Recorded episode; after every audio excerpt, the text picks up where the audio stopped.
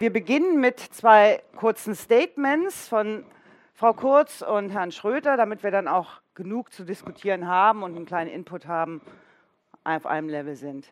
Frau, nee, Herr Schröter würde anfangen, gell? Okay. Ja, war so besprochen. Vielen Dank. Soll ich mich jetzt doch setzen? Nee, du kannst ruhig hier. Du darfst das Mikro nehmen, ja. Okay. Wir sind alle furchtbar flexibel. Ja, erstmal herzlichen Dank für die Einladung. Jetzt muss ich mir die Uhr zurechtlegen. Fünf Minuten darf ich nicht überschreiten. Ich habe vor der Digitalisierung keine Angst, sondern vor den Interessen hinter der Digitalisierung. Das ist mein Problem. Wir werden die Digitalisierung brauchen, denn nur mit diesen Instrumenten wird es gelingen, die 1,5 Grad oder 2 Grad Ziele des Klimaschutzes zu erreichen. Die Frage ist, ob wir das in einer demokratischen Form bekommen oder nicht. Aber ohne diese Technologien werden wir es auf keinen Fall schaffen. Das vielleicht so als kleines Statement zum Einstieg. Das Wichtige ist für mich eigentlich, dass ich seit 25 Jahren, so lange leite ich dieses Personennetzwerk Forum Soziale Technikgestaltung, eine Digitalisierungswelle nach der anderen durchmache.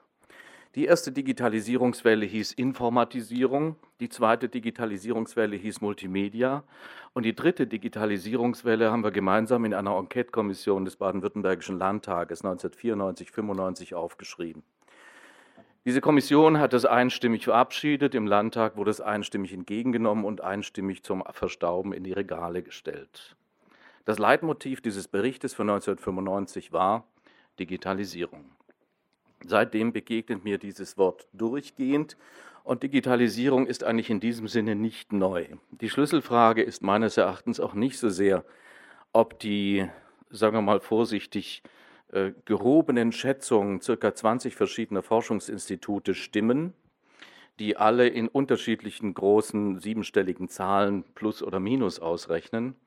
Für mich ist die Schlüsselfrage, wie kann man mit dieser Digitalisierung, mit diesem Prozess so umgehen, dass geklärt wird, wer ist dabei wessen Assistent? Sind die Menschen die Assistenten von autonomen Systemen oder umgekehrt? Das ist meines Erachtens die Schlüsselfrage und dort beginnen auch die wichtigen Diskussionen. Ich halte wenig davon. Ich drücke es mal sehr scharf aus, die gewürfelten Studien aus England, USA und auch aus anderen Zusammenhängen, die zufällig pünktlich marketinggerecht zu bestimmten Terminen erscheinen, im Vorfeld von irgendwelchen Mittelvergaben, um sich ins Spiel zu bringen. Das sind gewürfelte Schätzungen, die einem nicht viel bringen. Wir sollten das Thema digitale Transformation sehr, sehr ernst nehmen, aber weniger die Studien. Was ich daran ernst zu nehmen habe und ernst nehmen will, und das ist auch Teil unserer Diskussion, die wir jetzt seit vielen Jahren führen, ist die Veränderung der Arbeit, der Arbeitinhalte und der Arbeitsverhältnisse. Wenn es darum geht, Arbeitsverhältnisse durch digitale Anwendung zu verändern, wenn die Anzahl der Normalarbeitsverhältnisse zurückgeht, die Anzahl der Freelancer und Freien, diejenigen, die über Crowd-Plattformen und ähnliche ihr Lebensunterhalt bekommen und äh, sich auf diese Weise durchschlagen müssen. Wenn dies der neue Standard wird, wenn das die neue Norm wird, dann haben wir es mit einer sozialen Absenkung von sozialen Standards zu tun, die erheblich sind und die massiv sind. Die sind aber nicht identisch mit der Frage der Wegrationalisierung eines Jobs. Eine große Firma hat mit ihrem Liquid-Projekt schon vor Jahren deutlich gemacht, dass man Normalarbeitsverhältnisse wie eine Salami in lauter kleine Scheiben schneiden kann und sie dann als 48-Stunden-Aufgaben per Netz verteilen kann. Nun wird die Firma sagen, sie hat keine Arbeit vernichtet, sie hat sie nur anders verteilt. Das Dumme ist nur, dass diejenigen, die den kleinen Job dann bekommen, keine Mitglieder des Unternehmens mehr sind und keine abhängig Beschäftigten, sondern für das Finanzamt Selbstständige. Das entlastet das Unternehmen im Bereich der Sozialversicherung und belastet die Freien mit den Kosten, die sie dann selbst tragen müssen. Für unsere Diskussion ist entscheidend, ist es möglich, durch eine deutliche Ausweitung von dem, was wir Mitbestimmung nennen, den qualitativen Wandel der Arbeit, der Arbeitsinhalte und der Arbeitsverhältnisse zu gestalten, voranzubringen. Das bedeutet auf der einen Seite klare Schutzfunktionen, auf der anderen Seite aber auch einen neuen Typ sozialer Innovationen aufzubauen. Wir werden jetzt ein Projekt beginnen mit verschiedenen Partnern, wo wir darüber nachdenken wollen, inwieweit es möglich ist, die klugen Seiten der Crowd für eine unternehmensinterne neue Form von Organisation zu übernehmen, allerdings unter der Bedingung, dass alle Beteiligten äh, gesicherte, standardisierte Jobs haben. Die Flexibilisierung steckt in der Organisation und nicht in den Arbeitsverhältnissen. Wenn dies gelingt, hätten wir möglicherweise ein Modell soziale Innovation im Bereich der Arbeit aufzubauen, wie es bisher nicht da war. Setzt aber voraus, dass dies in einer mitbestimmten, in einer partizipativen Weise geschieht. Dazu müssen wir auf der Seite der Betriebsräte, der Personalräte, der Beschäftigten, der Vertrauensleute Kompetenzen aufbauen, Leute klüger machen, und vor allen Dingen müssen wir sie ermutigen. Der Versuch, Menschen durch Horrorzahlen zu verunsichern oder zu verscheuchen oder ihnen den Mut zu nehmen, der ist allenthalben und überall zu sehen. Es geht darum, Ermutigung zu haben, sich neuen Technologien, neuen Ansätzen zu öffnen und mit denen mitzuspielen. Im Moment teilen wir das Thema Digitalisierung in zwei große Bereiche auf. Das eine ist wir betrachten ungefähr 90 Prozent aller technologischen Anwendungen, die im Moment in den Unternehmen experimentell ausprobiert werden. Unternehmen heißt in diesem Zusammenhang nicht nur Produktion, sondern auch Dienstleistung, auch mittlerweile wieder hinein in den öffentlichen Sektor. Diese 90 Prozent versuchen Techniken anzuwenden, die im Prinzip in einer Rohform schon mindestens 10, 12 oder 15 Jahren vorhanden sind.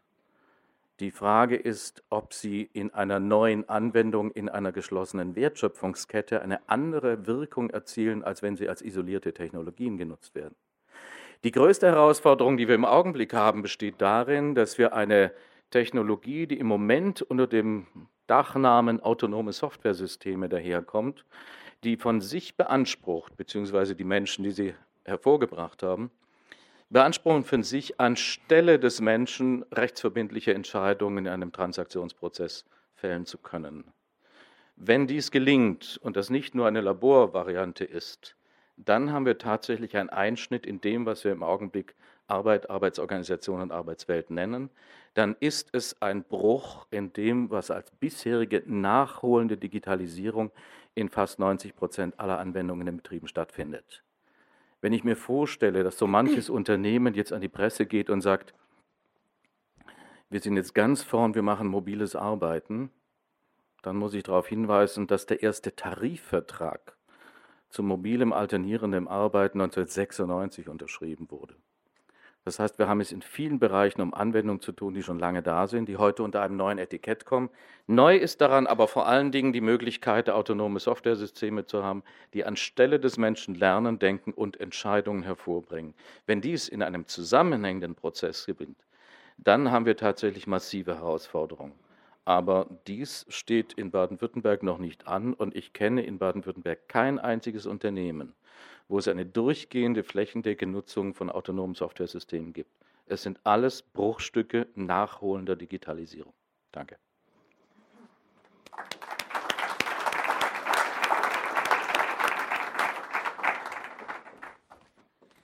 Hm. Ja, ähm, ich bin erstaunt, also ich komme nicht aus einem gewerkschaftlichen Zusammenhang und bin erstaunlich anderer Meinung äh, was ich nicht unbedingt erwartet hätte. Also ich bitte zu entschuldigen, dass meine Sichtweise auf diese Welt natürlich eine technische ist. Und ich will sozusagen gerade den gegensätzlichen Ansatz fahren, nämlich nicht äh, die großen Fragen anzusprechen, sondern äh, zwei ganz konkrete Fälle zu beschreiben und daraus ein bisschen abzuleiten, wie sich aus meiner technischen Sicht äh, Veränderungen bewirken werden. Ich habe mit großem Interesse die äh, vier großen Studien, die zur Ersetzung von menschlicher Arbeit existieren, gelesen und hatte sie für auch aufgrund der Tatsache, dass sie ja teilweise vier, fünf Jahre alt sind und sich schon bewahrheitet haben, für relativ valide. Für mich sind es nur keine Horrorzahlen. Ich neige auch nicht zu einem äh, großen Alarmismus, sondern gehöre zu den Menschen, äh, die ganz gerne bestimmte Teile ihrer Arbeit durch Maschinen und äh, Software ersetzt bekommen würden, vor allen Dingen solche, die ich ungern mache. Ich möchte mit zwei sehr kleinen Beispielen beginnen und versuchen, so ein bisschen die äh, aus technologischer Sicht die Veränderungen, die sich da darstellen, zu beschreiben. Das eine ist ähm, Adidas. Also ich habe sozusagen ein Unternehmen genommen, also Ansbach ist ja nicht so weit weg, äh, die so eine, die eine typische Entwicklung, die sich mir in den letzten anderthalb Jahren zeigt, beschrieben haben. Die haben letztes Jahr eine Pressemitteilung rausgegeben und angekündigt, dass sie ab Ende letzten Jahres und in diesem Jahr ähm, die Roboterisierung quasi zurückholen, in dem Sinne, dass ähm, die 300 Millionen Schuhpaare, die diese Firma produziert, die im Wesentlichen, also physisch im Wesentlichen in Asien produziert wird, jetzt ähm, in Ansbach in einer Fabrik und später auch in Großbritannien und Frankreich und den USA in roboterisierten Fabriken übernommen werden soll. Und damit die Menge äh, produzierten Schuhen auf 330 äh, Millionen Paar Schuhe im Jahr erhöht werden soll. Ähm, eine interessante daran ist äh, aus technologischer Sicht wieder, mh, hm, welche typischen roboterisierten Tätigkeiten bei, die, bei, diesem, äh, bei diesem Produktionsprozess von Schuhproduktion erledigt werden müssen. Die haben sich verändert. Industrieroboter haben eine Geschichte von, von 40 Jahren ungefähr, aber in den letzten fünf sieht man, dass die Tätigkeiten, die roboterisiert ausgeführt werden können, wesentlich diverser sind. Insbesondere die Programmierung dieser Roboter ist sehr viel anpassungsfähiger und flexibler. Äh, vor allen Dingen aber hat es auch einen ökonomischen Hintergrund, nämlich die Arbeitskräfte, die vielen Hunderttausenden, die man braucht, die werden knapp. In Asien wird sozusagen aus einem gewissen ökonomischen Druck zu einer Rückführung der Produktion mit Robotern hier führt. Mhm. Ein zweites Beispiel ist genau sozusagen die, die andere Seite, also nicht die Roboter, sondern die Software. Und ich habe als Beispiel mal ein Patent genommen, was ich mir gerade angesehen habe, was die Firma Google letztes Jahr, nee, vor zwei Jahren schon, ähm, eingereicht hat. Und betrifft ein ähm, Tier, Teddybär-Tier, so ein kleines Tier, könnte auch eine Puppe sein. Und die technologischen Funktionen ähm, sind erstmal Sensoren, natürlich Software, Motoren äh, Mikrofone und auch ein Lautsprecher und selbstverständlich eine Verarbeitungseinheit, denn äh, Patent ist sozusagen wie für einen Roboter, aber nicht im industriellen Bereich, sondern äh, im Umgang mit Menschen. Soll also möglichst äh, für zum Beispiel Senioren, aber auch für Kinder, wenn man auch mal ans Lernen denkt, sozusagen eine Art Betreuung übernehmen. Davon gibt es mittlerweile eine Menge Firmen, äh, auch schon praktisch. Ich habe neulich mal so einen sozusagen roboterisierten Assistenten äh, kennengelernt, aber sie werden vor allen Dingen eins, und das ist, glaube ich, der große, zwei große Unterschiede gibt es technologisch. Äh, sie werden autonom bewegungsfähig, was einen Unterschied macht, vor allen Dingen für uns Menschen, und sie werden sprachgesteuert. Äh, ich glaube, dass sich die Art, wie wir mit Robotern und generell mit Computern umgehen, fundamental ändern wird in, den, in relativ kurzer Zeit, weil wir andere Eingabemethoden haben gab es in der Geschichte der Computerisierung natürlich schon mal, also dass wir die Art, wie wir Computer bedient haben, ändern. Aber ich glaube, dass die wird fundamental sein, weil die Form der sprachlichen Kommunikation für uns Menschen so fundamental ist. Und wenn man jetzt sieht, äh, wie die neuen Geräte, wie etwa Amazon Alexa oder eben das Patent, was Google angemeldet hat für diesen Teddybär, der noch keinen Namen hat, ähm, wie sie sozusagen funktionieren oder wie die Assistenten im Mobiltelefon mittlerweile mit der Sprachsteuerung funktionieren, wie gleichzeitig äh, eine echtzeitbasierte Übersetzung gebaut wird, die nicht mehr peinlich ist, sondern funktional, dann zeigt sich natürlich, dass für die Zusammenarbeit mit Maschinen natürlich nicht nur im Arbeitsleben, sondern auch im privaten Leben einen großen Unterschied machen wird. Und für diese zwei wichtigen Bereiche, tatsächliche Roboter in der Produktion und für die andere Seite nämlich Software, die intelligente Komponenten haben wird, also nicht im Sinne der menschlichen Intelligenz, aber im Sinne der Intelligenz, die äh, die Fähigkeiten von typischen Menschen übersteigt, einfach weil sie keine Pausen braucht und ähm, weil sie bestimmte Tätigkeiten, insbesondere repetitive oder berechnungsstarke Tätigkeiten, einfach besser kann als Menschen, äh, glaube ich, dass sich ähm, die Studien über die jetzt viel gesprochen wurde, äh, in manchen Branchen sogar über den prognostizierten Zahlen entwickeln werden. Und für mich, obwohl es keine technologische Frage ist, ist selbstverständlich äh, die Verteilungsfrage äh, sehr viel wichtiger als die technologischen Fragen. Natürlich wird es um Mitbestimmung gehen, aber in einer Fabrik, wo ich mit 80 Prozent Robotern und Computern arbeite, ist für mich die Verteilungsfrage fast ein bisschen wichtiger. Wo bleibt also die Digitalisierungsdividende? Wie verteilen wir sie in einer typischer Weise, sozusagen sozialen Marktwirtschaft? Oder werden ähm, die Gewinne aus der Digitalisierung und Roboterisierung nur bei denen, die in die Technik investieren, bleiben? Und das sind für mich so die Fragen, die ich einfach gerne politisch debattiert gesehen hätte, auch angesichts der sehr schnellen Veränderungen, wie sie sich derzeit so zeigen. Das soll, glaube ich, als mein Eingangsstatement äh, genügen. Es sind nur so zwei kleine Beispiele, aber ich glaube manchmal, dass an so kleinen Beispielen sich so Trends, die sich technisch zeigen, ganz gut ablesen lassen. Vielen Dank.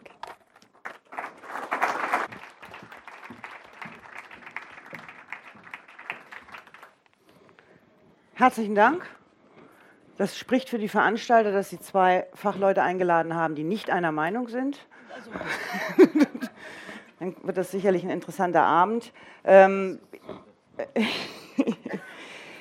ich denke, es hat wenig Sinn, sich darüber zu streiten, welche Studie wie recht hat und wie viele Zahlen es sein werden an Arbeitsplätzen oder sonst was. Dass sich Beschäftigung ändert, kennen wir alle.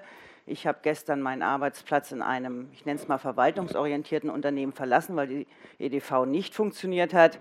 Da war ich dann so ein bisschen beruhigt und dachte, so schnell geht das alles gar nicht, ähm, nach dem, was ich gelesen habe. Aber wir, ich möchte gerne darüber reden, welche Tätigkeiten sich erst ändern werden. Ähm, dass wir vielleicht, Sie haben es ein bisschen angedeutet mit der äh, Fabrik von Adidas, die ja inzwischen auch schon durch die Medien geistert. Ähm, aber es wird sich ja was verändern in der Tätigkeit welche Branchen? Typischerweise hat man immer diese Industrie im Blick, also die typische Fabrik, das kann man sich noch vorstellen. Was sieht, wie sieht es aus bei, im Einzelhandel, beim Handwerk? Fangen Sie an.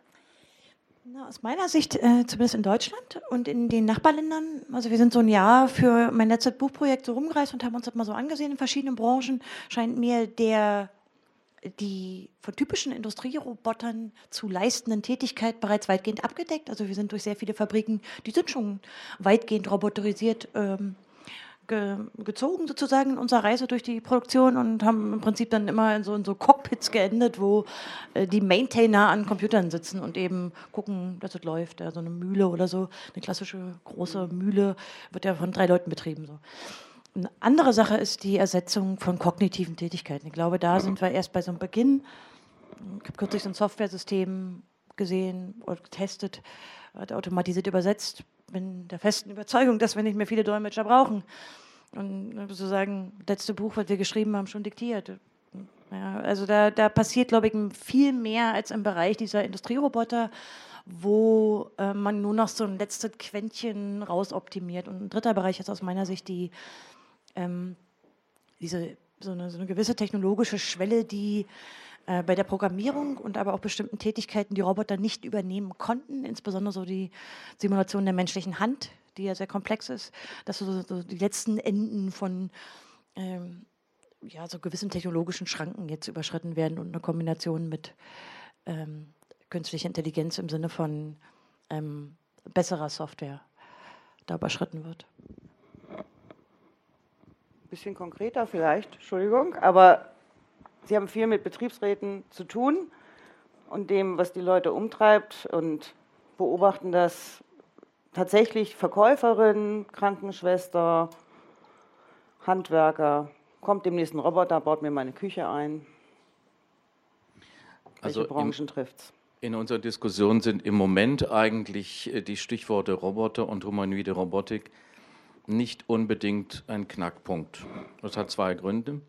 Zum einen, weil wir glauben, dass die klugen humanoiden Roboter, also die menschenähnlichen von ihren Charakteren her, dass die von ihrer Entwicklung her noch nicht so sind, dass sie das erfüllen können, was man tun sollte. Das Zweite ist, dass man die weniger intelligenten Roboter an vielen Punkten einsetzt, aber da sind sich zum Teil äh, Betriebsräte und Geschäftsleitungen einig, Stichwort äh, rote Arbeitsplätze, die besonders gesundheitsgefährdend sind. Da sehe ich jetzt nicht den ganz großen Trend. Ich mache mir über das Thema Software und autonome Softwaresysteme viel mehr Sorgen als um die Frage des Einsatzes der humanoiden Robotik. Die Robotik, so wie wir sie im Augenblick kennen, geht eigentlich noch von einer alten äh, Verlängerung eines alten physischen Systems vor. Der alte Oskar Negt hat mal gesagt, ja, man hat versucht, äh, Kopf und Hand und Bein durch Technik zu ersetzen und der Robotik, äh, das Robotiksystem ist, steckt immer noch im Arm. Aber das, was relevant ist, ist eigentlich das, inwieweit es mit der Software zusammenklappt. Und da sehe ich das Thema noch nicht in der Schärfe. Was ich aber sehe, ist, dass wir Modelle haben, wo Arbeitsorganisation verändert wird durch den Einsatz, ich nenne es mal automatisierter Software Und dort ist es nicht nur die Frage der berühmten Routinetätigkeiten. Wenn ich äh, bei Industriebetrieben bin und denen sage, ja, die Software wird demnächst bei euch noch die Routinetätigkeiten beseitigen, da gucken die mich an und sagen, Schröter, wo lebst du denn? Die sind seit zehn Jahren weg. Der andere Punkt ist, dass sie ganz locker sagen, ja, jetzt kommt der andere Teil dieser Art von Rationalisierung. Jetzt kommt der Einsatz im Bereich Planen, Steuern, Disponieren. Das sind aber nicht die sogenannten unteren Routinetätigkeiten, sondern im Angestelltenbereich die Zielgruppe, die bisher von sich geglaubt hat, dass sie keinen Betriebsrat braucht. Die lernen relativ schnell, dass das Risiko steigt und dass sie eigentlich Interesse daran haben, über ihre Schutzfunktionen nachzudenken, denn sie sind jetzt im Zielfokus genau dieser Anwendungen. Ich habe gelesen, eine Bitkom-Studie, 72 Prozent der Menschen glauben, in den nächsten zehn Jahren kann ihre, wird, werden Roboter Arbeitsplätze vernichten und 72 Prozent glauben, ihr Job ist davon nicht betroffen. Ähm, das ist eine interessante Wahrnehmung. Liegt das an mangelnder Fantasie oder ähm, überschätzen sich die? Also der, der beschriebene Trend, ähm, mhm. also ist ja interessant, wenn eben nicht mehr so die Blaukittel und Weißkittel, also die unterscheiden sich ja auch in, ihr, in ihrer Attitüde gegenüber ihrer Arbeit und äh, Gefühl, wie ersetzbar sie sich finden. Ähm, und ich glaube, dieser, dieser beschriebene Prozess, dass äh, die Softwaresysteme jetzt mehr im Bereich Logistik und also jedenfalls eher in dem Angestelltenbereich Arbeit ersetzen werden, führt dazu, dass es eine andere Form von Nachdenken darüber geben wird. Auch weil mh, mm, so diese, diese Industrieroboter über, über mehrere Jahrzehnte sozusagen eingesetzt wurden und mit der Software etwas schneller gehen wird, aus meiner Sicht. Mh. Äh, die Einschätzung darüber, was die Menschen selber glauben, inwieweit sie ersetzt werden können, hat natürlich immer dafür, da, damit zu tun, wie viel sie darüber wissen, was Software kann. Ähm, und äh, da gibt es für mich noch einen kleinen technologischen Unterschied, den ich so in den letzten drei Jahren bemerke, was so intelligente Software-Systeme betrifft, die auch oft autonome Komponenten haben. Und zwar habe ich lange beobachtet, auch in der Informatik und in der Art, wie man, wie man Software plant und produziert dass man sehr oft versucht hat, menschliches Können nachzuempfinden. Äh, so übrigens auch bei der künstlichen Intelligenz sehr häufig. Und davon sind wir eigentlich äh, konzeptuell weg. Äh, das heißt, die, die Erkenntnis, die eigentlich nicht so überraschend ist, nämlich, dass man nicht nachmachen muss, was ein blöder Autofahrer im Auto tut durch Software, sondern dass Software was viel besser kann, zusammen mit der Sensorik. Ja. Man muss nicht versuchen, den Menschen und seine Schwächen nachzubauen oder für viele andere Tätigkeiten, also Fahren wäre nur ein Beispiel ähm, sondern dass man äh, explizit versucht, die Fähigkeiten, die Software hat, die mit der typischen menschlichen Kognition gar nichts zu tun haben, zu nutzen. Und ich finde, das ist ein gewisser Unterschied, wie man an Dinge rangeht. Und das wird auch ändern, was man in den Tätigkeiten, die Menschen heute machen, ersetzen kann. Also diese Orientierung an den Fähigkeiten von Menschen scheint mir so in dieser Softwaretechnik nachzulassen. Weil natürlich auch gleichzeitig die Sache menschenunfreundlicher gestaltet, wenn man das mal so, so nennen will. Ich gebe jetzt zu, es ist mir arg abgehoben. Ähm, und das sind so Sachen, die kann ich mir vorstellen in 30 Jahren. Wahrscheinlich gehöre ich zu diesen 72 Prozent.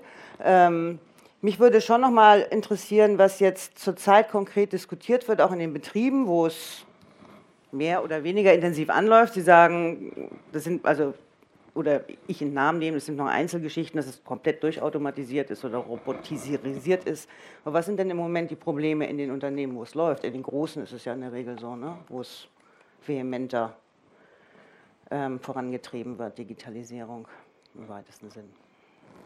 Die Formulierung, da wo es jetzt anfängt, da stolper ich drüber. Intensiver läuft. Weil es nur gerade nicht jetzt anfängt, sondern eigentlich an vielen Punkten längst da ist, aber unter anderen Namen da ist und unter anderen Geschwindigkeiten.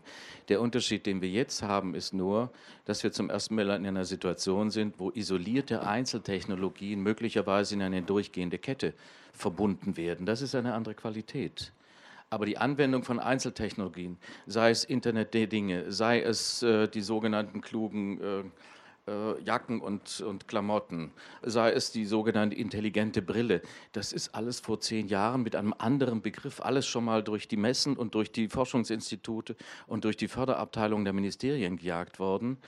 Das ist daran noch nicht sonderlich neu. Neu ist, wenn es gelingt, einen durchgehenden Prozess in einem Unternehmen oder noch besser, einen betriebsübergreifenden Prozess zu organisieren. Nehmen wir das Modell, was im Augenblick wenig diskutiert wird, aber was hochattraktiv ist in der Umsetzung, die Organisation der kompletten Bauwirtschaft auf eine durchgehende digitale Plattform. Da redet kaum jemand drüber, weil es ganz andere Begriffe sind, weil die entsprechende Gewerkschaft nicht die Dimension hat, die sie im Dienstleistungs- oder im Produktionssektor hat. Aber dort findet eine Verknüpfung und eine Beschleunigung statt, die ganz andere Zielgruppen miteinander verknüpft. Wenn es möglich ist, die Situation einer Bauplanung, Architektenarbeit, Bauherrentätigkeit, Umsetzung in Auftragsvergabe, Integration von Gewerken bis hin zur Fertigstellung des Baus, der Abnahme und Rechnungsstellung komplett über solche Plattformen zu organisieren und ich dann große Baufirmen und kleine Handwerksbetriebe versuchen muss, dort zu integrieren, dann treffe ich auf Situationen, wo es nicht ausreicht, dass ein einzelner Handwerksbetrieb vielleicht mit dem Smartphone und dem iPhone umgehen kann, drei Tablets hat, sondern da geht es darum, ob die Arbeitskapazität und die Arbeitsqualifikation und die Arbeitskompetenz in diesen Wertschöpfungsketten abgebildet werden kann und dort stattfindet. Wenn das nicht der Fall ist, existieren diese Betriebe für diese Wertschöpfung nicht. Dann stellt sich die Frage, wie viel Digitales habe ich im Betrieb? Überhaupt nicht mehr, sondern ich muss versuchen, in diese Wertschöpfungskette, in diese Zusammenhänge reinzukommen. Und dort liegen die Herausforderungen und nicht so sehr in der Einzelfrage, ob wir jetzt noch ein paar Smartphones mehr haben, Interessant ist vielleicht nur, dass im Augenblick die Arbeitgeberseite ein hohes Interesse daran hat, überhaupt erstmal die Grundlagen der Datensicherheit und der Sicherheit des Datentransfers zu leisten.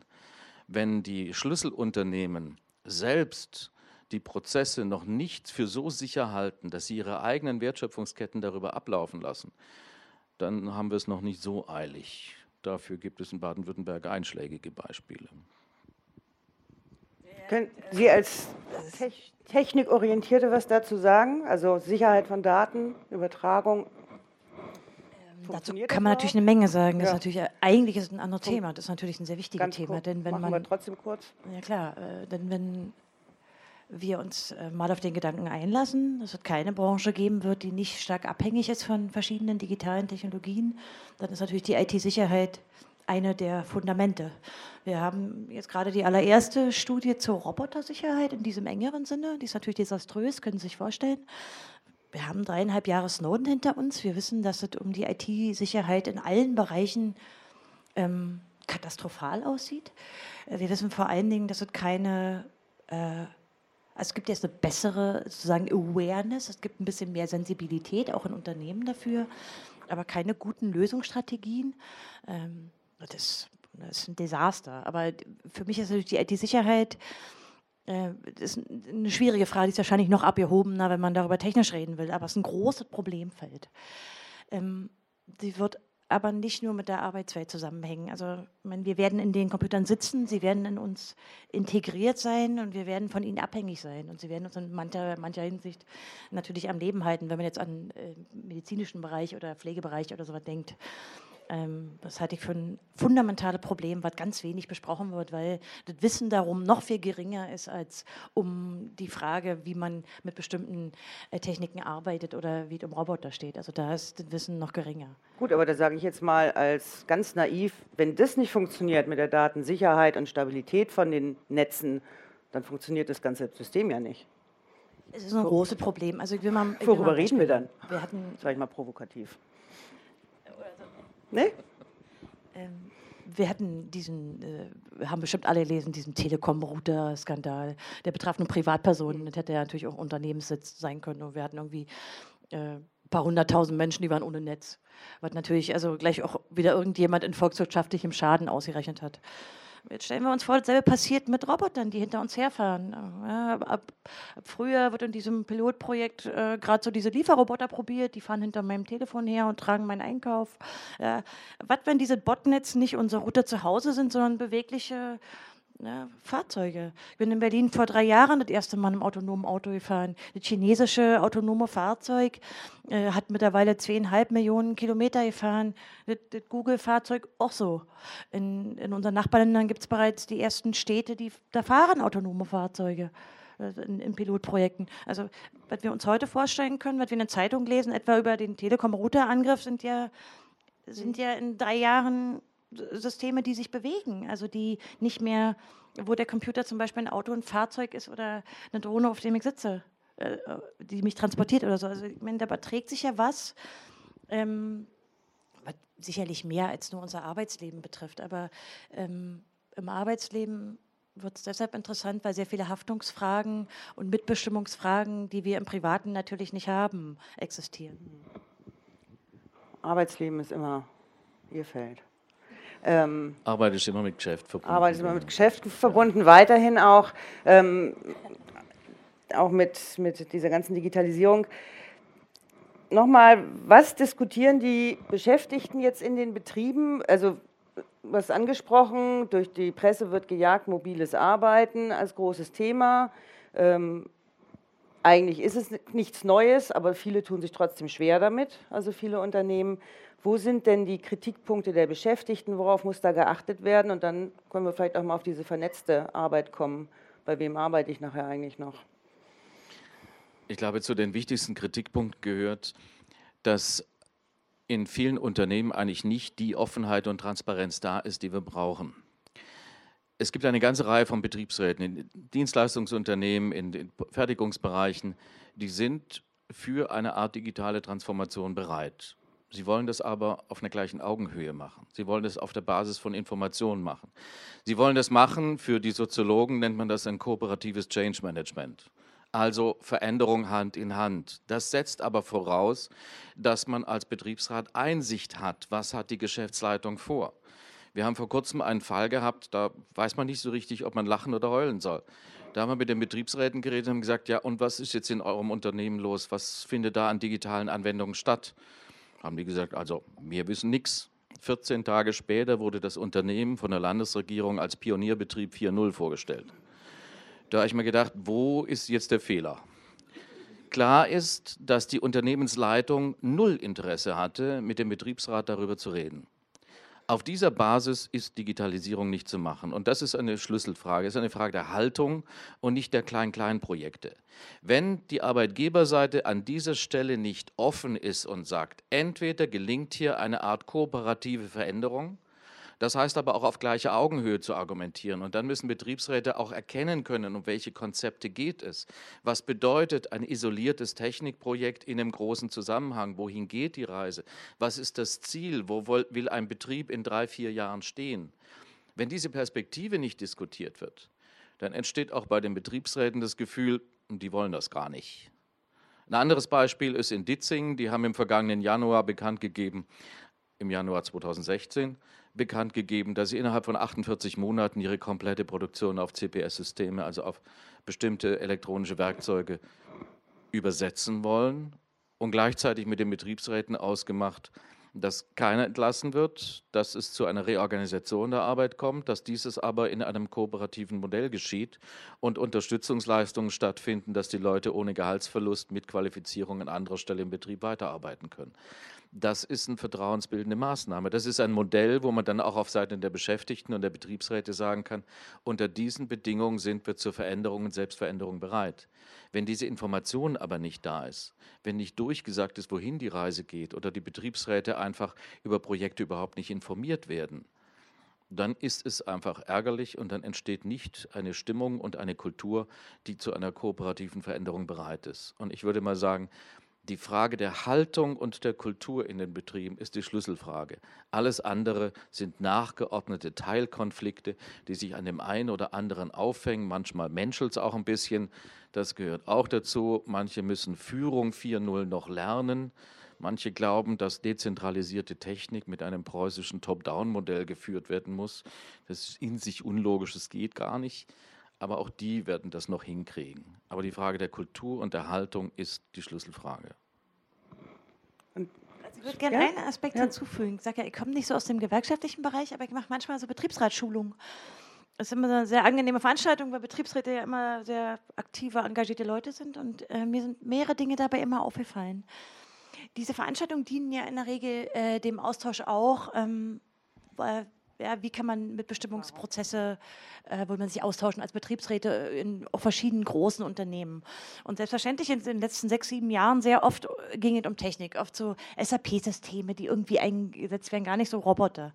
Und der Austausch ist auch sehr wichtig. Aber was, man, was ich feststelle bei diesen Schulungen ist sehr häufig, wenn ein Unternehmen nicht gerade aus einer techniknahen Branche kommt, sondern an sich sehr technikfern ist, fühlen sich die Betriebsräte zu dem, was jetzt schon gesagt wurde, mit einem zusätzlichen Aspekt, oft technisch nicht genug gebildet, um einschätzen zu können, äh, welche Vorschläge äh, wie zu bewerten sind aus technischer Perspektive. Also was sozusagen System, wo sie Mitbestimmung etablieren wollen, auch oft ja, wo sie Einblick äh, haben wollen, einzuschätzen.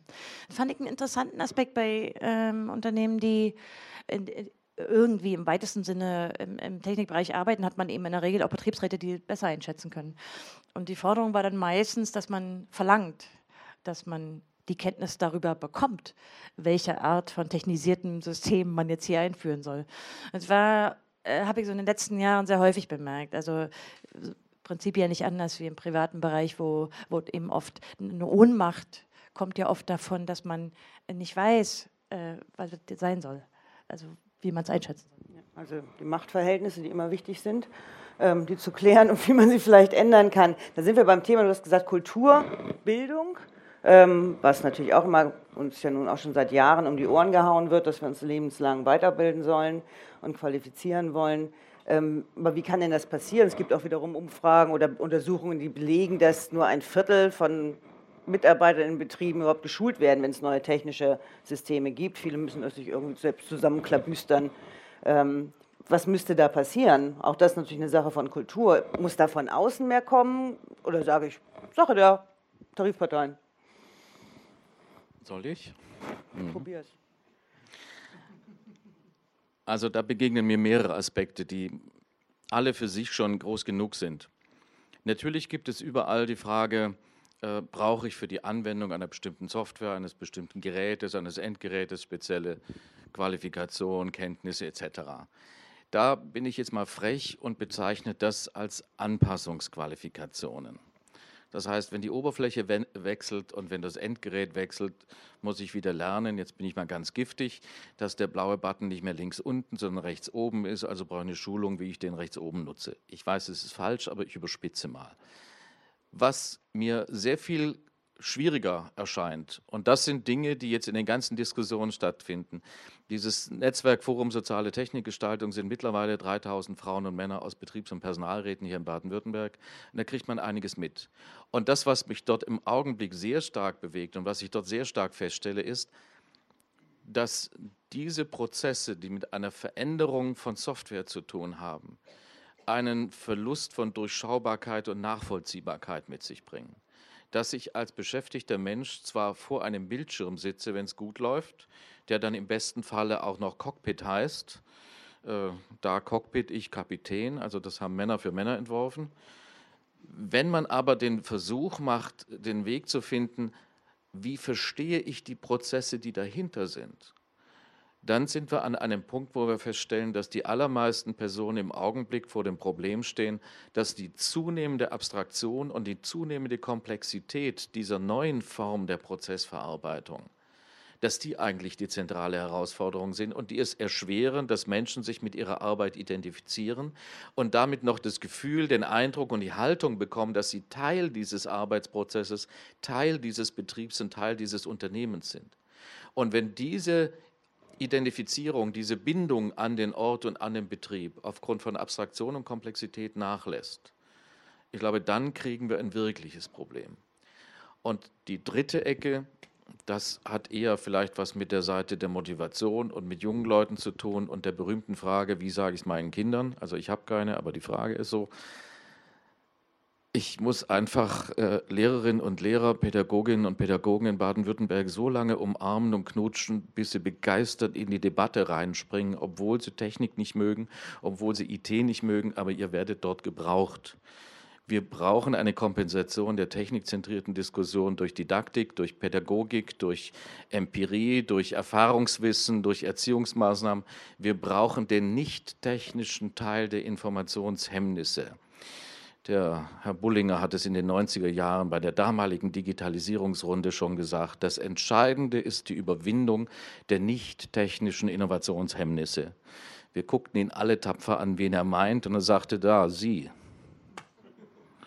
Und äh, es menschelt. Ich habe an verschiedenen Stellen sehr provokativ gesagt, wer glaubt, digitale Transformation erfolgreich umsetzen zu können, indem er dies nur in die Hände von Ingenieuren und IT-Lern gibt, der will, dass es gegen die Wand fährt.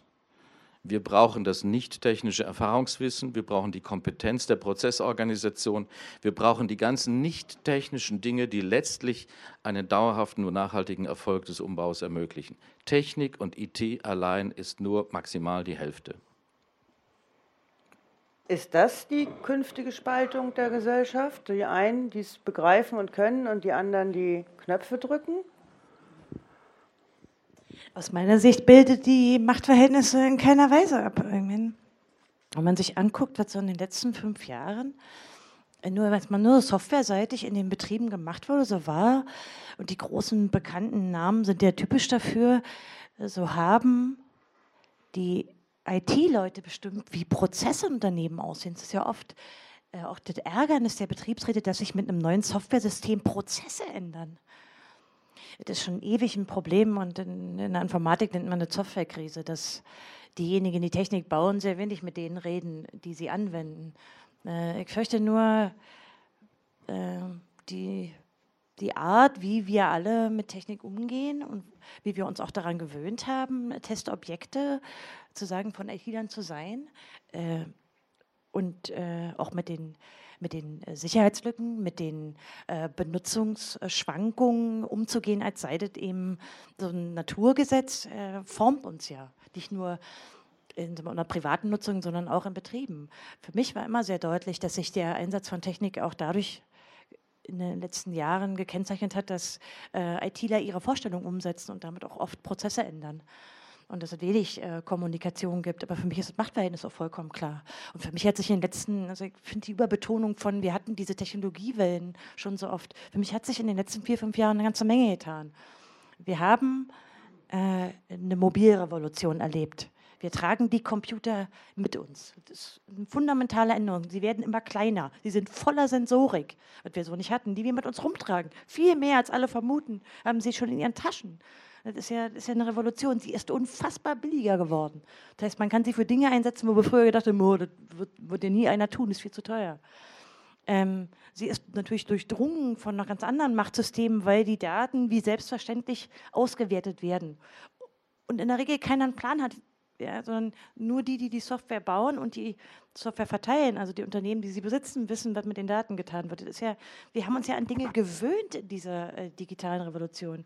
Ein Großteil der Hardware und der Software und kein einziges Betriebssystem, die werden ja nicht mehr bei uns produziert. Da können wir nur nutzen hier oder äh, irgendwie bei einer Mitbestimmung ansetzen, was andere bauen.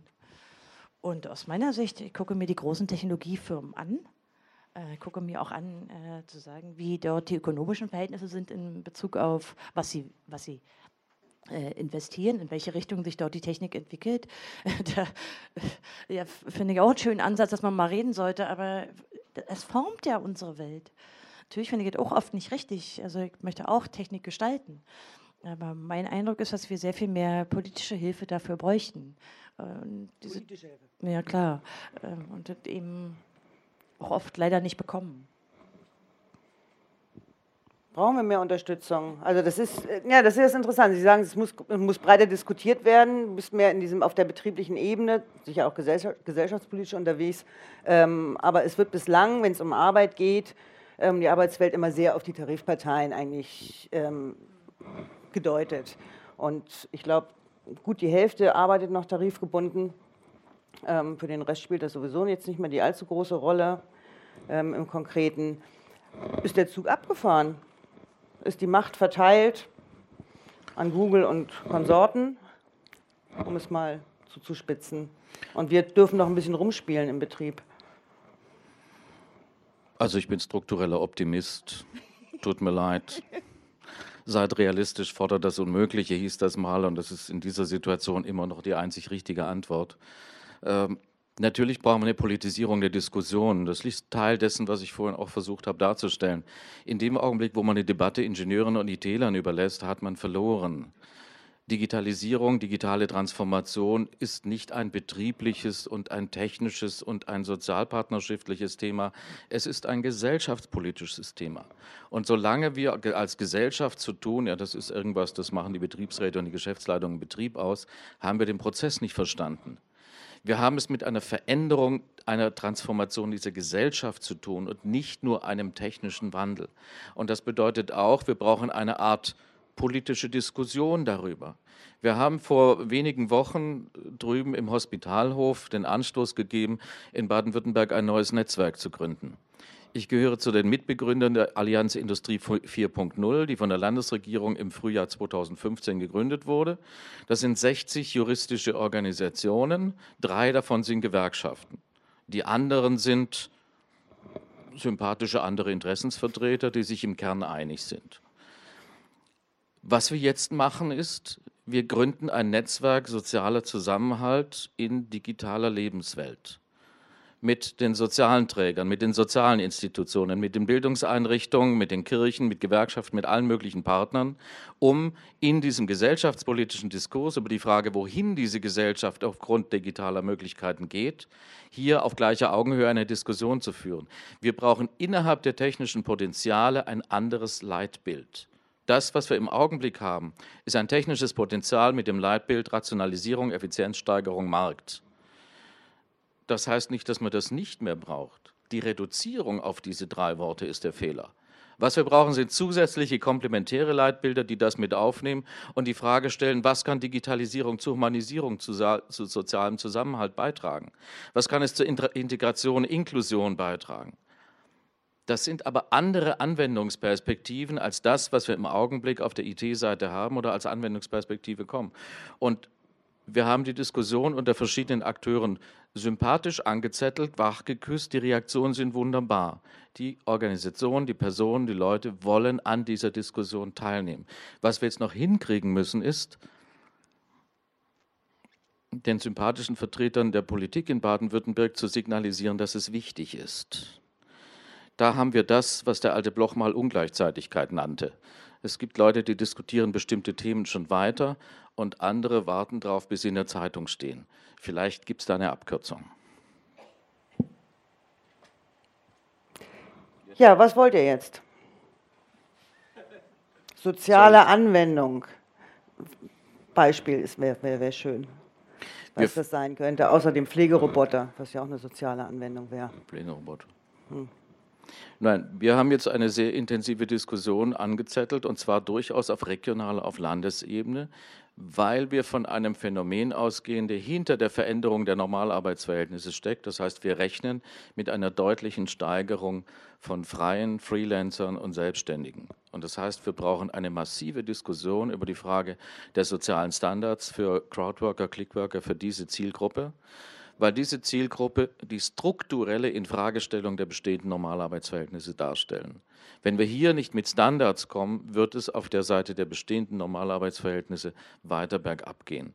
Das ist eine gesellschaftspolitische Frage, die geht bis hinein in die Frage, welche äh, Sozialversicherung, Rentensysteme und so weiter für diese Zielgruppe notwendig ist. Und das bedeutet gleichzeitig, dass wir diese Crowd-Plattform mit anderen Partnern zusammen auch mit Qualitätsstandards versehen müssen, um zu sagen, wenn ich dort meine Arbeitsleistung abgebe, dann möchte ich aber auch bestimmte Rechte, Urheberrechte etc. behalten und ich möchte gleichzeitig eine Bezahlung haben, die transparent ist, die auch für alle anderen erkennbar ist.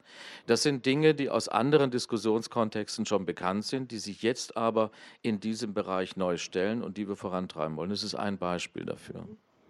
Was könnte denn Politik dazu bringen, sich in die Richtung zu bewegen? Sie waren in Berlin dabei, Sie haben, oder Sie sind immer wieder ja beratend auch auf, ähm, in der Politik unterwegs. Haben Sie den Eindruck, dass sich da was bewegt in die Richtung, die Herr Schröter gerade erzählt hat? Naja gut, an dem konkreten Beispiel überhaupt nicht, weil ja diese sogenannte Gig-Economy kein, kein nationales Problem ist. Also ich glaube, dass die, diese typischen Clickworker werden nicht in nationalen Jurisdiktionen ähm, also, well, die meisten Clickworker arbeiten jetzt derzeit in Asien und in den USA und die tun Tätigkeiten, die mit unserer Ökonomie genauso zu tun haben. Also ich fürchte, da werden wir ein bisschen über, über noch größere Entitäten reden müssen als so Nationalstaaten. Ähm, und da sind ja die Arbeitsstandards ja unterschiedlich. Also Deutschland ist ja in gewisser Weise ein Vorbild bei der Mitbestimmung. Aber um die generelle Frage zu beantworten, beobachte ich natürlich auch diese Ungleichzeitigkeit. Äh, also klar, äh, die Enquete-Kommission des Bundestages sollte ja insbesondere dem zukünftigen Gesetzgeber Ratschläge geben. Wir sollten ja gerade mal nicht in diesen Legislaturperioden denken. Und es gab eine, eine von zwölf Arbeitsgruppen, die sich äh, mit dieser Frage der Digitalisierung von Arbeit und äh, auch unseres Lebens äh, beschäftigt hat. Und ich, wenn man den, falls Sie Lust haben, der ist auch online, man kann den Enquete-Bericht lesen, ist sicherlich eine interessante Lektüre. Ich bezweifle nur, dass in dem Legislaturdenken äh, der üblichen Problempolitiker da von hängen bleibt, ja, weil äh, diese, diese größeren Linien, die sich mit so gesellschaftlichen Veränderungen, auch relativ fundamentalen Veränderungen zu tun haben, haben halt wenig für diese Denke in vier, fünf Jahren, also ist nicht attraktiv für Parteipolitiker, etwas nicht besonders. Hm. Eigentlich, also ich habe ja so ein, ich neige auch zu äh, strukturellem Optimismus, ich habe ja so eine gewisse Hoffnung. Äh, läuft ja so ein bisschen darauf zu, dass zumindest im Bund äh, wir in diesem spannenden Wahlkampfjahr zwei sehr unterschiedliche Konzepte mit dem Umgang der Digitalisierung sehen, wenn es auf diese Martin Schulz, Angela Merkel Kopf-an-Kopf-Rennen zulaufen sollte. Ja. Äh, zu sagen, der klassische marktkonformer Kapitalismus, äh, neoliberaler Ansatz, der jetzt heißt ja jetzt so äh, Datenreichtum und Datensouveränität, wo ja die Digitalisierung dranhängt und sie erwähnt übrigens auch äh, in ihren Reden immer auch die Arbeitswelt jetzt mittlerweile. Auf der anderen Seite haben wir äh, so einen Martin Schulz, der so ein bisschen diese alten sozialdemokratischen Traditionen und aber auch, der hat eine äh, digitale Agenda, die sehr deutlich ist in äh, puncto Digitalisierung unterzeichnet, kurz bevor er Kandidat wurde. Also man könnte ja hoffen, dass diese Zuspitzung möglicherweise so eine Diskussion mal wirklich zulassen würde da, da neigt zu einem gewissen Optimismus. Mal angenommen, die Sozialdemokraten würden sich ähm, mal dazu hinreißen können, mal ordentlich über das Grundeinkommen zu reden. Und, und, Folgen zum Beispiel. Oder über eine Maschinensteuer, die man aber irgendwie sexier nennen muss. Aber da denkt sich so ein Wahlkampfmanager bestimmt was aus. Also über die Frage, was besteuern wir, wenn lauter Leute ähm, durch Software und Roboter ersetzt werden. Ja. Ich habe so eine gewisse Hoffnung, wir könnten sie ja vielleicht dahin tragen. Also, weil von, ich glaube, von den Christenunionen wird es nicht kommen. Aber die klassische ehemalige Arbeiterpartei könnte ja, da habe ich so meine Hoffnungen, aber vielleicht bin ich auch zu optimistisch. Es wird sicherlich ein Thema werden. Ähm, Frage ist immer, wer geht zu Wahlkampfveranstaltungen? Wir hatten es ja gerade, wer versteht überhaupt genug vom Thema, um das anzusprechen ähm, und konkret was zu, förder, zu fordern. Ähm, ich möchte noch mal gerne über diese, was Sie jetzt zweimal erwähnt haben, die Maschinensteuer. Also wer, wie holen wir uns die Gewinne da weg? Gibt es da eine Idee? Können wir beim klassischen, bei der Arbeit bleiben, dass Arbeit besteuert wird oder müssen wir davon weg? Also ich glaube, wir haben erstmal etwas schräge Fronten als Altlasten im Hinterkopf. Wir haben eine alte Diskussion über bedingungsloses Grundeinkommen und wir haben eine alte Diskussion über Maschinensteuer. Beide Diskussionen sind aus analogen Zeiten, sind, wenn man es boshaft sagt, Update. Hm, sind prä, prädigital, sind aus alten Zeiten. Entweder gelingt es, diese Diskussion über bedingungsloses Grundeinkommen in die Welt der momentanen digitalen Szenarien und Entwicklungsprozesse zu übertragen, dann kriegt sie vielleicht einen Charme und ist in diesem Sinne berechenbar. Dann kann man sich auch innerhalb der Gewerkschaft mit Tarifexperten hinsetzen und sagen, okay, vielleicht gibt es doch mehr Argumente dafür als dagegen.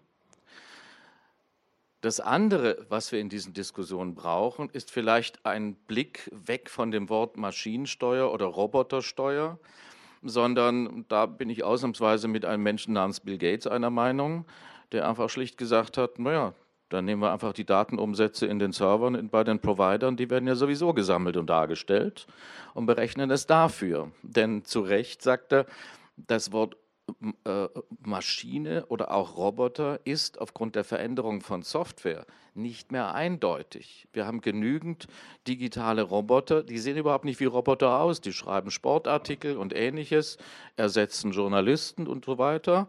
Da würde kein Mensch sagen, das ist ein Roboter, das ist einfach nur ein Softwarehaufen, der das macht.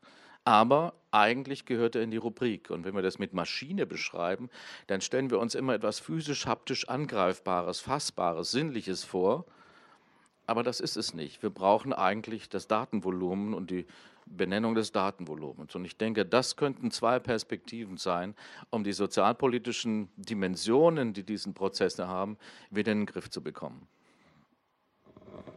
noch einen Kommentar zu diesem. Begeht es ja erst letztes Jahr mit äh, seinem plötzlichen äh, Realsozialismus äh, um die Ecke gekommen. Also das ist ja eine neue Position. Man muss schon auch sehen, dass die, äh, die Art von Software, die Microsoft macht, das passt schon alles ganz prima. Wenn man über Verteilung der, der Digitalisierungsdividenden reden will, haben wir aber natürlich an dem Vorschlag, mit dem ich auch so ein bisschen sympathisiere, ein Problem. Weil, wenn wir über so eine wenn wir über die Server, wie er das so beschreibt, er nennt, er nennt ja auch viele Systeme, er nennt ja auch nicht mehr Maschinen, reden, dann sind die nie bei uns. Da würden die Steuern woanders anfallen.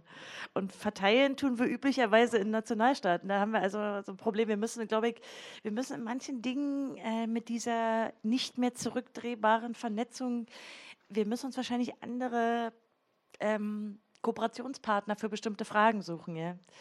Und es sollten vielleicht möglichst Länder sein, die wenigstens ähnliche Sozialstandards haben. Wenn ich nochmal kurz auf diese Gig-Economy komme, dann reden wir natürlich teilweise über Länder, insbesondere in Asien, in den USA ist das nochmal ein bisschen anders, die die Form von Arbeitsrecht, Mitbestimmungsrecht und überhaupt Sozialstandards natürlich überhaupt nicht haben. Da trennen uns ja Welten. Und so sollten wir, finde ich, gerade so, was solche Konzepte betrifft, die man auch dann irgendwie sexy nennen muss, äh, in der westlichen Welt, die bestimmte Arbeitsstandard haben, unter die man nicht fallen will, äh, so eine Art Konsens herstellen, an denen sich dann andere auch wieder orientieren müssten. Ja. Äh, äh, es wird, glaube ich, eher schwieriger als einfacher. Äh, also es wird nicht nur mit Merkel, Schulz und äh, Ideen, Ideenstreits zusammenhängen, sondern, glaube ich, darüber hinausgehen. Also internationale Zusammenarbeit.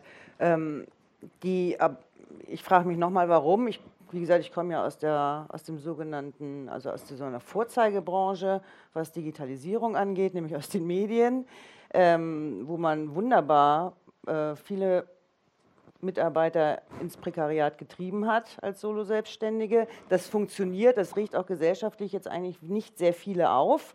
Ähm, warum sollte der Gesetzgeber da eingreifen wollen? Geht doch. Wer muss Druck machen? Oder wie? Da vielleicht sollte man mal darüber nachdenken, welche Rolle die Verbraucher in dem Kontext haben. Mhm.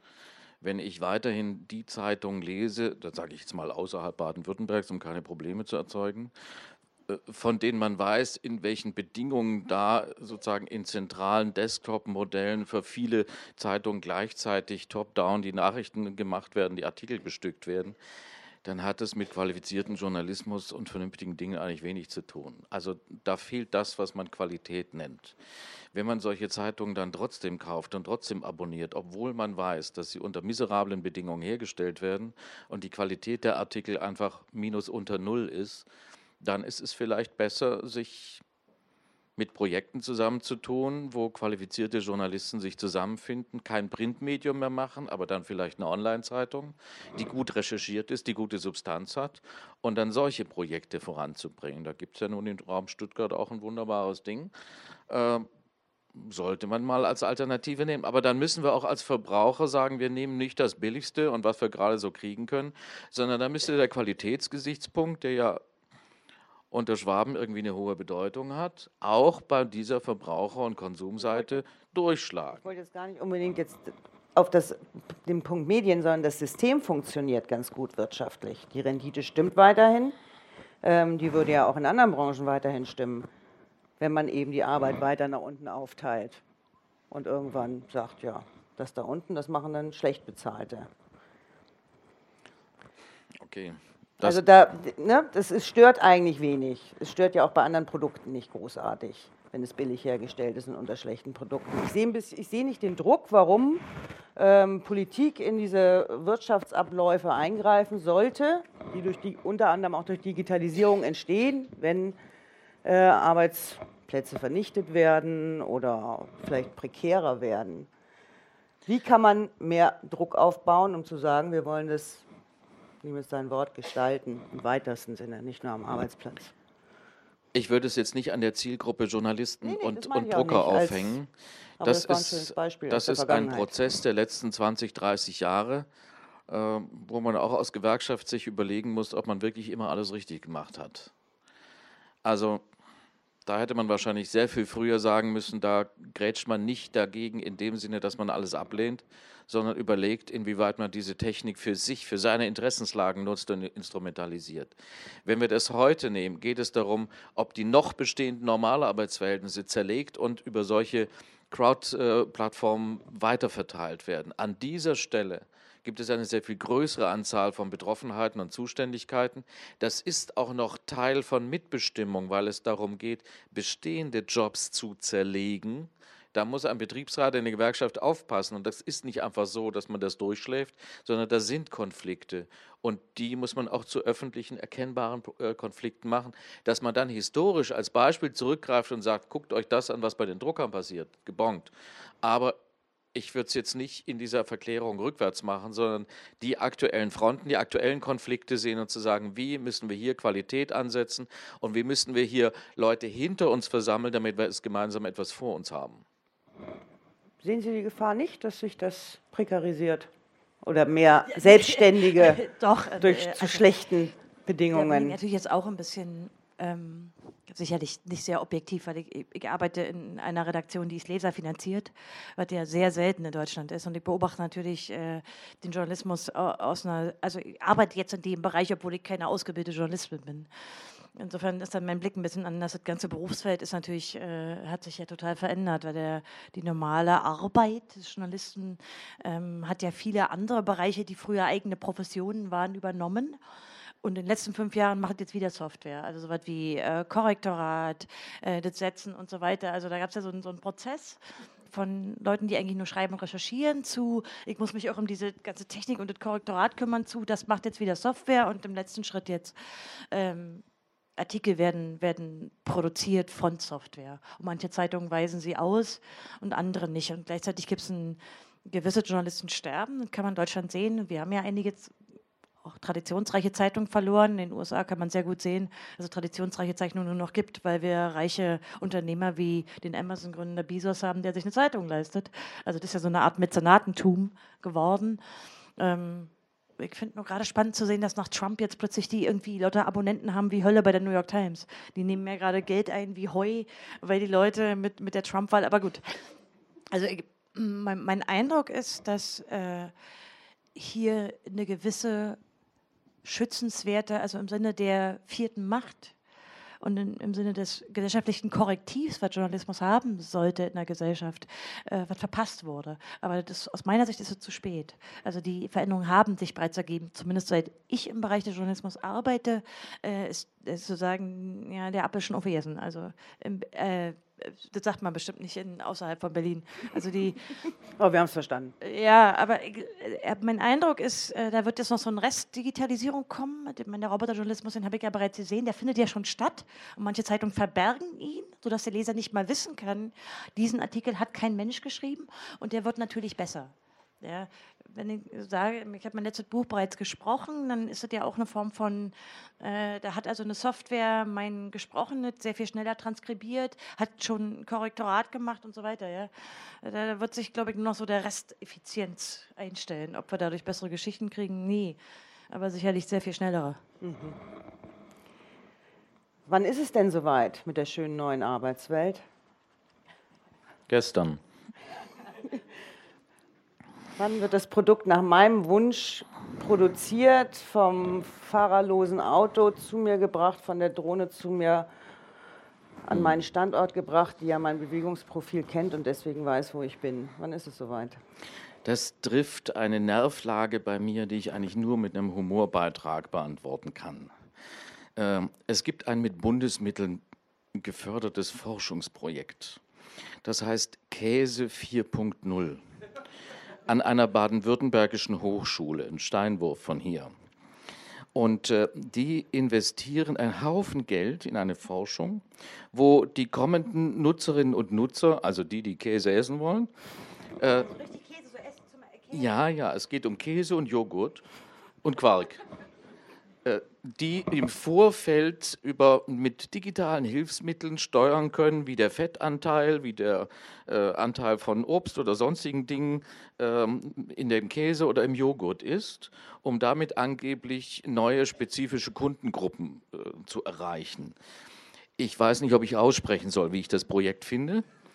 Äh, es hat einen Namen und vielleicht verdient es den auch. Aber das Wesentliche ist eigentlich, äh, wir sollten nicht so tun, als ob wir am Anfang einer digitalen Revolution sind. Das sind wir nicht. Das ist, ich sage es mal sehr zugespitzt, musst du gleich widersprechen. Absolut. Das ist Unsinn. Wir haben seit 20, 30 Jahren einen sich verstärkenden Digitalisierungsprozess mit identischen Inhalten und wechselnden Bezeichnungen. Und wir sind jetzt an einem Punkt, wo die Bruchstücke möglicherweise in zusammenhängende Ketten finden. Wenn das gelingt, gibt es einen Beschleunigungsvorgang.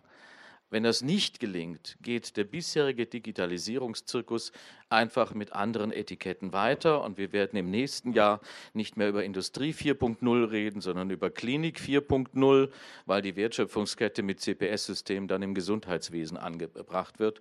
Oder wenn wir die neuesten Studien zum Thema Verwaltung 4.0 lesen, es ist nichts anderes als dieselbe Infrastruktur, die wir im Augenblick im Maschinenbau in der Anwendung haben, dann für die öffentliche Verwaltung. Es ist in dem Sinne nicht neu, es ist nur eine andere Verpackung. Die Frage ist, dass wir darüber nachdenken, was an der Stelle aus der Sicht für Arbeit, für Beschäftigte, für Menschen mit Arbeit und für solche, die Arbeit suchen, die schon seit langem erwerbslos sind, wie wir die in einen Prozess hineinbringen, dass sie das als ihr Thema erkennen, dass sie sich da einmischen können und dass sie Teil einer Gesellschaft sind und nicht einer erweiterten Anzahl von Randgruppen zu, äh, zugehören. Das hat jetzt auch sein müssen. Sie wollten widersprechen. Natürlich nicht im Ergebnis. Also das wäre auch mein Ziel. Äh, und mir ist insgesamt, also wenn ich jetzt so ein bisschen äh, Gespräch, äh, auf das Gespräch mhm. blicke, ich finde es zu negativ. In, in dem Sinne, dass ich äh, gerne nochmal betonen will, wie, wie, wir, wie wir uns selber in die Lage versetzen können, Technik zu gestalten. Also ich, das ist halt keine Naturkatastrophe, die über uns kommt, sondern wir müssen und sollten sie gestalten. Das ist also auch eine gewisse Pflicht, finde ich, für die Generation, die nach uns kommt und so. Ähm, aber ich teile die Analyse überhaupt nicht. Ich, ich glaube, die Amis nennen es immer gerne äh, Disruption. Ja? Äh, damit meinen sie ja so eine, so eine gewisse Schwelle, die überschritten ist. Ich will gerne nochmal, ich habe vorhin schon mal versucht zu sagen, was diese Schwelle ist. Natürlich kann man auf vier Jahrzehnte Industrieroboter und eine schleichende Industrialisierung blicken. Aber es gibt gewisse Knackpunkte, wo eine Technologiewelle nicht branchenbezogen bleibt, sondern äh, und auch nicht mal arbeitsweltbezogen bleibt, sondern unser Miteinander und letztlich äh, im Falle von bestimmten Techniken unser Selbst bestimmen wird. Man muss einfach sehen, wir, ne wir, nehmen die Computerwanzen, die wir Mobiltelefone nennen. Ja? Sie haben die Art, wie Menschen kommunizieren, fundamental verändert und damit auch Arbeitsprozesse. Äh, Ähnliches werden wir jetzt erleben äh, bei, der, bei dem zu sagen, sensorischen Input. Sensoren sind auf eine Weise billig, klein und unsichtbar geworden und reden miteinander, sind vernetzt für ganz wenig Kosten. Sie fangen an, sich zu bewegen und es gibt eine Teilautonomie. Und hinzu tritt eine Technik, die sehr viel intelligenter in dem nichtmenschlichen Sinne ist und anders gebaut wird. Technik wird heute äh, im Sinne der künstlichen Intelligenz anders gebaut, mit anderen Param äh, Paradigmen. Ähm, und äh, die Disruption ist mir sehr deutlich. Ich habe so ein Buch vor Augen, mein, zu sagen, mein Informatikprof hat so ein, äh, vor drei Jahrzehnten so ein Buch geschrieben über Industrieroboter, wo äh, er eigentlich eher die gesellschaftspolitischen Folgen analysiert. Und der Unterschied ist die Dynamik, nämlich wenn etwa also Disruption besteht ja gerade darin, dass sie übereinkommt, ohne dass man die Zeit hat, äh, groß zu reflektieren und äh, eine gewisse Form von Fremdbestimmung dabei ist. Und die ist bei uns halt in hohem Maße dabei, weil wir einen Großteil der Treiber dieser, dieser Technologisierung nicht selber, äh, auch politisch, sehr schwer steuern können. Deswegen beteiligt diese Analyse nicht. Trotzdem glaube ich natürlich auch nicht, dass wir alles, was wir bei der technologisierten Welt und digitalisierten Welt und Roboter, die uns hinterherlaufen werden, in denen wir sitzen und die uns durch die Gegend fliegen, neu denken müssen. Also ich glaube schon trotzdem, dass man eine Menge aus Diskussionen von früher lernen kann. Aber so wie bei dieser Maschinensteuer- oder Grundeinkommen-Diskussion, glaube ich, dass wir diese Diskussion eben auch ein Update brauchen, ähm, damit man, damit man sie anpasst an, an heutige Techniken. Und ich glaube, vor allen Dingen müssen wir ganz schnell die weitgehende Ignoranz vor diesem auf uns zurollenden Problem, was natürlich auch verschuldet sein kann, muss nicht immer ein Problem sein, die müssen wir loswerden. Wir müssen akzeptieren, wir müssen gerade akzeptieren, dass es eine Threshold ist. Und wenn wir das nicht tun, halte ich es für gefährlich. Gut, erstmal. Wir müssen uns auch nicht einig werden. Nö, ja, auf, auf gar nicht. Ähm, Also auf dem Podium nicht. nee. Gut ist ja, dass äh, irgendjemand die, die ganzen wie auch immer erzeugten Waren kaufen muss und da die Roboter das wahrscheinlich nicht tun, ähm, muss ja irgendwie auch Geld bei uns landen. Und jetzt öffnen wir aber hier mal zum Publikum. Bestimmt sind viele Fragen oder aufgetaucht oder Sie möchten Statements abgeben. Davor, wer sich meldet und was sagt, die Veranstaltung wird mitgeschnitten. Ähm, wer nicht später wiederhörbar sein möchte, möge das dann gleich am Anfang seines Redebeitrags ins Mikro sagen, dann wird er rausgeschnitten. Ähm, ist das so richtig? Ja, so in etwa. Ähm, also, Was sagen wir, streiten wir uns einfach weiter. genau, genau. Aber ich könnte mir vorstellen, dass hier Statements, Fragen, Nachfragen, dass es hier welche gibt. Bitte schön. Hier kommt die Kollegin mit dem Mikro. Ja, guten Tag, mein Name ist Rolf Hecker. Frau Kurz, Sie haben gesagt, wir sollten diese Welt gestalten. Jetzt frage ich mich, wie können wir denn die gestalten? Weil, wenn Sie jetzt ein iPhone haben und Sie wollen ein iOS-Update machen auf 10.3.1, da werden Sie gefragt, ob Sie zustimmen und dann können Sie zustimmen oder zustimmen und sonst kriegen Sie das halt nicht. Sie sind eigentlich überfordert damit, die ganzen Nutzungsbedingungen auf dem iPhone zu lesen. Die kann man natürlich sich zuschicken lassen. Wenn man viele Stunden Zeit hat, kann man es mal lesen. Aber faktisch macht doch das kein Mensch mehr. Es gibt Millionen von Leuten, die diese Technik nutzen, die mit den Füßen abstimmen. Und die Politiker werden von sich aus mit Sicherheit nichts dagegen unternehmen und was regulieren, weil man ihnen dann vorwirft, sie greifen hier in den Markt ein und behindern die Wirtschaft. Also von der Politik wird nur was kommen, wenn große Katastrophen anstehen, wenn man die Welt retten muss oder wenn viele Bürger dann auf die Straße gehen und sagen, so geht es nicht weiter, ihr müsst was tun. Oder wo kann man noch ansetzen? Wir haben ja gehört vom Herrn Schröder, manche Betriebsräte waren ja gar nicht gefragt, bevor was umgestülpt wird. Und wie geht es? Sind wir jetzt darauf angewiesen, was die Googles und Facebooks und Apples dieser Welt mit uns machen? Oder wo kann man es denn konkret gestalten? Äh, also mir fällt da schon eine ganze Menge ein, ehrlich gesagt. Ähm, jetzt haben Sie natürlich ein Beispiel genommen mit äh, Mobiltelefonen, die wohl, sowohl auf der Hardware-Seite wie auch auf der Betriebssystemseite tatsächlich ziemlich fatal sind, sowohl in der Arbeitswelt wie auch eigentlich für alle Benutzer. Also die Steuerungsfähigkeit, die wir typischerweise haben, wenn wir jetzt nicht gerade irgendwie Hacker sind und unsere Telefone jailbreaken, ist gering. Und außerdem haben wir auch einen sehr, sehr verdammt kleinen Markt. Also der hat sich in der kurzen Zeit, in denen, denen es Smartphones gibt, sehr zugezogen. Also eine Oli Oli Oligopolisierung eigentlich, ne? sehr früher. Das ist ganz typisch übrigens für die äh, digitalisierten äh, Märkte. Ähm, äh, dennoch glaube ich, äh, so, wie in anderen Bereichen auch, äh, kann man auf die Technik auch klassische Konzepte der ähm, oder des, des, des Stärkens der Konsumenten oder Arbeitnehmer setzen. Das erste ist, der informierte Nutzer gewinnt immer. Und äh, gewisse Transparenz kann man natürlich zum Beispiel erzwingen, indem man also den Unternehmen, von denen wir da reden, ja, äh, gewisse Transparenzpflichten aufzwingt. Ähm, so hat zumindest erstmal, das wäre die Basis dafür, dass ein Verbraucher entscheiden kann. Das könnte man natürlich auch übertragen auf die Telekom-Router, ja, oder überhaupt auf Router. Wenn ich irgendwelche Kriterien habe, als informierter Verbraucher kann ich mich überhaupt erstmal entscheiden. Das heißt, ich kann die Werte, die ich in meine Konsumentscheidung stecken will, überhaupt umsetzen. Das wäre sozusagen der erste Schritt, aber das ist natürlich auch nur die Basis. Ja. Wenn ich können wir die Ernährung oder so übertragen. Wenn ich nicht wissen kann, was in den Produkten drin ist, kann ich mich auch nicht entscheiden, ob ich diese Biofair-Dings oder die in neben Tschernobyl produzierten Pilzsuppe, naja. Ähm, also die, die, Information ist eine Sache. Das zweite ist, äh, wird, es wird besonders schutzwürdige Gruppen geben, die in dieser Effizienz- und Wirtschaftsinnovationswelt wenig Beachtung finden. Also das wären natürlich Jugendliche oder, oder, oder andere Menschen, die noch viel schlechter als normale Erwachsene entscheiden können und, und Risiken einschätzen können und so. Ich finde, da müssen wir drauf brauchen. Na, wir können wir uns nicht sozusagen so einem digitalen Wildwesten, äh, auch von den, von den amerikanischen Firmen geprägten Welt überlassen. Wir müssen es einfach fordern.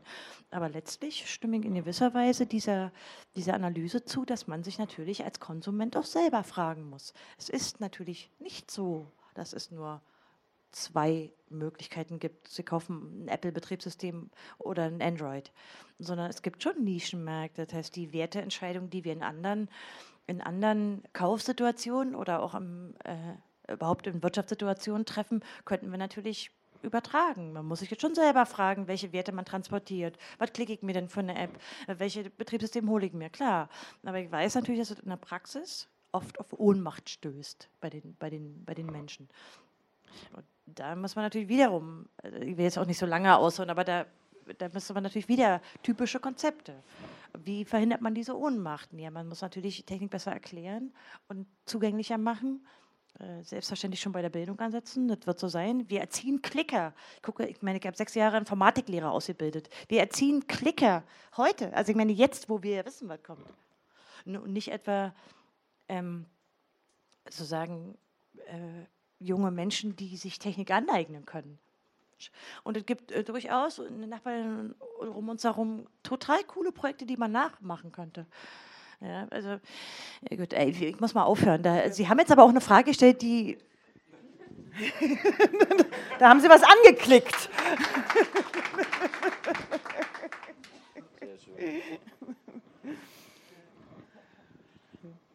Weitere Fragen. Nutzen Sie die Gelegenheit, die beiden Herrschaften. Ja, erst äh, guten Morgen. Äh, guten Abend auch von meiner Seite aus. Ähm, Sie hatten ja vorher von den selbstfahrenden Autos geredet. Ähm, quasi, die, die schon zwei, ja jetzt, jetzt. Besser, hm? lauter. Äh, Sie hatten vorher von den selbstfahrenden Autos quasi, also von den autonomen Autos geredet, die schon ungefähr zwei Millionen Kilometer Testfahrt hinter sich haben. Und da ist mir einfach spontan der Fall eingefallen mit Tesla, mit dem Tesla-Testfahrer, der äh, mit äh, komplett mit voller Fahrt in diesen weißen LKW reingeknallt ist und dann quasi auch verunglückt ist. Da haben quasi diese Sensoren nicht eingegriffen, die da verbaut waren, äh, wurden und ähm, damit verknüpft ist eben auch, dass Mercedes-Benz ja gerade auch an diesen autonomen Robotern, die in der Produktion arbeiten sollen, in Kombination mit Menschen zusammen, auch ohne irgendwelche Schutzbereiche, ähm, funktionieren da auch sollen. Todesfälle, also kommt natürlich vor. Genau, ja. ja. Und äh, da ergibt sich natürlich wieder die starke Frage, wie ist es mit der Haftung? Wie soll das überhaupt funktionieren? Weil Technik ist natürlich fehlbar, so wie, das Mensch, wie der Mensch auch. Aber bei Menschen haben wir klare Systeme, wie das funktionieren soll, mit Haftung, mit solchen Sachen. Und wenn wir quasi unser Leben in automat automatisierte Systeme quasi äh, in die Hände von diesen Systemen legen, ähm, muss es da ja auch irgendwelche Regelungen geben, wie diese Haftung dann funktioniert. Und äh, da sind mir nicht irgendwelche Sachen bekannt jetzt noch. Okay. Und das sehe ich als sehr problematisch an. Soll ich was sagen zu diesen autonomen? Also ich will das Tesla-Beispiel mal aufgreifen, weil es äh, aus meiner Sicht sehr interessant ist. Tesla hat keinen Autopilot, obwohl er Autopilot heißt. Tesla hat ein Assistenzsystem. Und es ist auch so gestaltet, dass es einen permanent darauf hinweist, dass man aufmerksam sein soll. Das heißt, wenn sich jemand in sein Auto schlafen legt oder ein Videospiel spielt, dann tut er das, obwohl das Auto ihm permanent sagt, listen, ich bin nur ein Assistenzsystem. Guck. Das heißt, die hat sich der Besitzer, ist ja nicht mehr Besitzer, der Softwarenutzer, der in seiner Software drin saß, darüber hinweggesetzt, wissentlich. Entsprechend ist die Haftungsfrage für Tesla vollkommen klar und Tesla hat sich ausgesprochen deutlich dazu geäußert. Denn man muss schon ziemlich ignorant sein, wenn man die den permanenten Hinweis der Software, dass man es nicht selbst fahren lassen soll, übersieht. Nichtsdestotrotz hat die Software einen fatalen, letztlich tödlichen Fehler gemacht. Und ich bin bestürzt. Es gibt da ganze YouTube-Kanäle, die voller Videos sind, ähm, wo Leute schlafende Tesla-Fahrer aufnehmen. Also und bei mir persönlich hat sich äh, beim Fahren in solchen autonomen äh, Fahrzeugen auch sehr schnell das Gefühl eingestellt, man könne sich verlassen. Mir, wo ich Technik recht kritisch gegenüberstehe.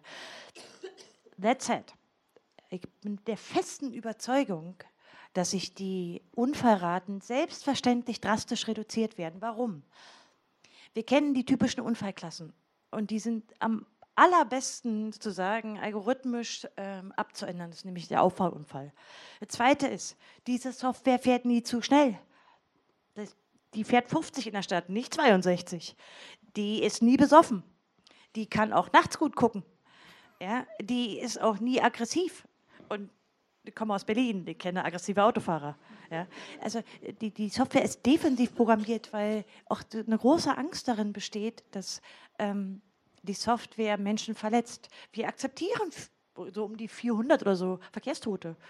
Finden wir vollkommen normal. Und der Tesla-Fall, da können wir, da, da war die internationale Presse von voll, ja.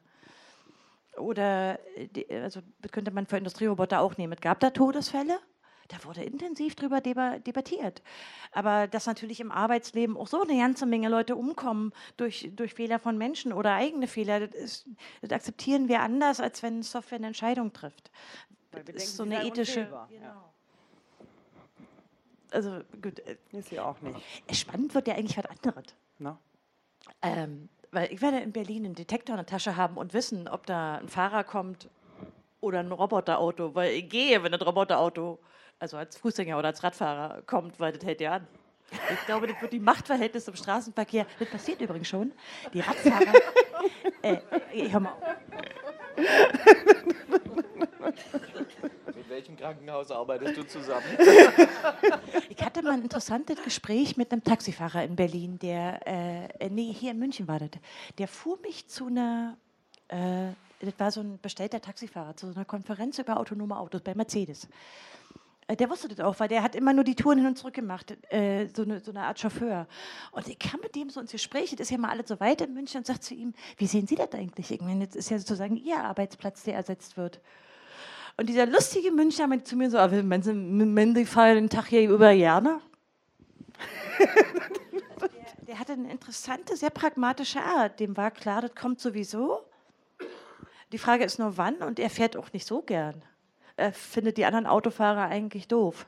So, ich fand das eine interessante Herangehensweise. Das ist ein bisschen fatalistisch, aber er hat natürlich in gewisser Weise recht. Wir werden 900.000 professionelle Kraftfahrer, so Kurier, Taxi, LKW, der ganze Schmuh und die Livrierten, die, die werden wir nicht mehr brauchen.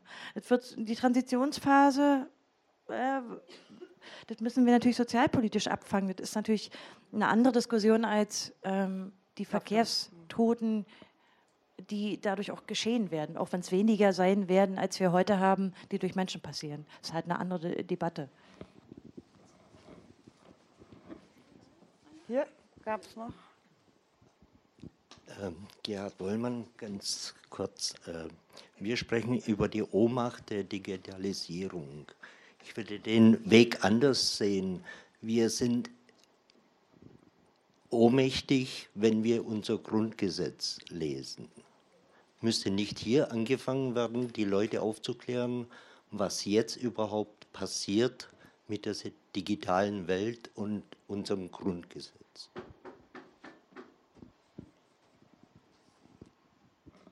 War jetzt, glaube ich, eher ein Statement oder? Statement und dass man da viele Leute ansprechen kann, um in eine Diskussion zu kommen. Ich habe jetzt ehrlich gesagt den Zusammenhang mit dem Grundgesetz war mir nicht, ist mir nicht ganz klar. Die Würde eines Menschen mhm. ist unantastbar. Das, darüber ich, möchten Sie einsteigen. Jawohl. Mhm.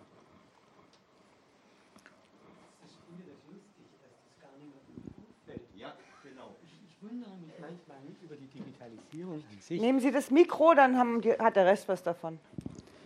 Ich finde das lustig, weil das, was der Herr hier gerade gesagt hat, ist mir auch schon aufgefallen. Und Sie trösten mich richtig, weil ich schon gedacht habe, wahrscheinlich bin ich ein bisschen plemplem. Die Würde des Menschen ist unantastbar, das ist doch lächerlich.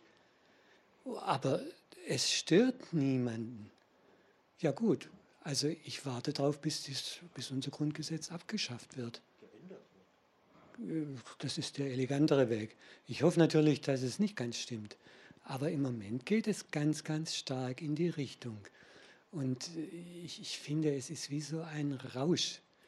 Also auch, auch mit, diesen, mit diesen Smartphones. Es ist scheinbar jetzt wieder was anderes. Aber auch da, äh, wenn ich auf der Straße gehe, die meisten Leute, die unterhalten sich mit ihrem Smartphone. Also ich nehme dann an, dass an einem anderen Ende noch irgendjemand anders äh, auch äh, da mitredet und so. Aber vielleicht ist es gar nicht so wichtig. Vielleicht würde es ja auch genügen, wenn sie einfach mit sich selber reden. Ich habe kein Smartphone. Ich habe schon auch so ein, so, so ein, Gerätchen, das ich mit un, unterwegs nehmen kann und wo ich dann alle Leute anrufen kann. Aber ähm, ein Smartphone wollte ich nicht. Also ich, ich, möchte es für mich nicht vorgeworfen kriegen und ich werfe es natürlich auch diesen Leuten nicht vor. Ja. Aber ähm, also Sie meinen, dass die, diese ständige Nutzung greift die Würde des Menschen an, auch wenn der Mensch das mehr oder weniger freiwillig macht. Und wenn Sie ein bisschen ins, mehr ins Mikro sprechen, ja, ja danke. Ach so, Entschuldigung. ich habe mich laut genug gehört und habe jetzt, sehen Sie, man muss egoistisch sein oder eben doch auch nicht immer. Entschuldigen Sie. Ja, äh, also es ist, man, ich finde, es fällt schon auf. Ich, ich sehe da manchmal auf so eine Durchgangsstraße, äh, also auf der Fußgänger gehen und so, und das geht eigentlich nicht, ohne dass die mit irgendjemandem reden. Und die Kinder, die werden da auch schon drauf dressiert dass sie das auch so machen sollen. Die Kinder, die haben, äh, da, da, ist noch ähm, ein Bedarf da, da muss man was machen. Weil die Kinder, die wollen manchmal in ein Gebüsch rennen oder wollen sich eine Blume anschauen oder so. Und die meisten Eltern, die mögen das gar nicht, weil das ja von den eigentlich wichtigen Dingen des Lebens ablenkt. Da sind wir jetzt mehr beim Thema, wie stark hat die Digitalisierung schon unseren Alltag verändert und unser Zusammenleben. Und das ja, das gehört doch alles dazu. Ja. Nicht? Das, das ist doch untrennbar verbunden. Und, und ich, ich finde es wirklich also lustig, dass das mit dem Grundgesetz, das ist eigentlich das einzig Positive. Das macht auch nur Arbeit. Ich warte darauf, bis das abgeschafft wird oder eben entscheidend verändert wird. Gut, danke sehr. Gibt es hier hinten gibt es noch eine Wortmeldung? Ja, Jürgen Unfried. Ich wollte da noch die Frage stellen, wenn wir diese Systeme vernetzen miteinander und äh, natürlich die Unfallzahlen von der Software ausgehend deutlich reduziert werden können, die sind nicht betrunken, so ist es doch sicherlich einfacher, Millionen von Fahrzeugen zu kapern, als Millionen von Selbstmordattentätern zu akquirieren. Ähm, also ich denke, die Datensicherheit war bisher im Fahrzeugbereich sehr rudimentär. Viele Assistenzsysteme, Autohersteller haben sich nicht unbedingt mit Datensicherheitsleuten zusammengesetzt. Die Frage ist, wer müsste hier gestaltend eingreifen, denn es macht mein System teuer und wenn jemand anders mein System kapert, ist es nicht mein Haftungsrisiko. Wie sehen Sie dort die Gestaltungsmöglichkeiten? Ja, das ist natürlich eine interessante Frage, weil ich mich A, gerade sehr mit Software-Sicherheit von Fahrzeugen beschäftige und zum anderen, weil es eine interessante Anomalie gibt. Und zwar besteht die darin, dass wir gewöhnt sind, dass die Computersysteme, egal ob im Arbeitsleben oder im Privaten, ähm, die Probleme bei uns abladen. Ja? Es gibt keine Form von Liability. Also der, der die Software herstellt, Betriebssystem oder so, also wenn, wenn Ihr Telefon abstürzt oder Ihr Computer auf Arbeit oder so, auf jeden Fall ist nicht der Softwarehersteller schuld. Diese Anomalie äh, besteht darin, dass das im Fahrzeugbereich anders ist. Die fahrenden Computer aus der Tradition der Automobilindustrie heraus haben eine starke ähm, da zum Beispiel über die Rückrufaktion ist es sichtbar und hat natürlich auch schon Softwarekomponenten betroffen. In den USA wird auch sehr viel stärker debattiert, weil man ja sehr viel mehr Schadensersatz bekommt und so. Ähm, das wird bei Fahrzeugen anders geregelt. Ich bin schon also sehr interessiert, wie das mergen würde. Wird eine Form von Zusammenwachsen geben. Also irgendwann, wenn die Leute rallen, dass es auch nur ein Computer ist. Ist ja heute schon so, nur dass Leute das noch anders sehen, weil es eine Karosse hat oder so, keine Ahnung. Aber die Regeln sind anders in der Automobilindustrie und zwar nur in der. Alle anderen Softwareindustrien haben das nicht.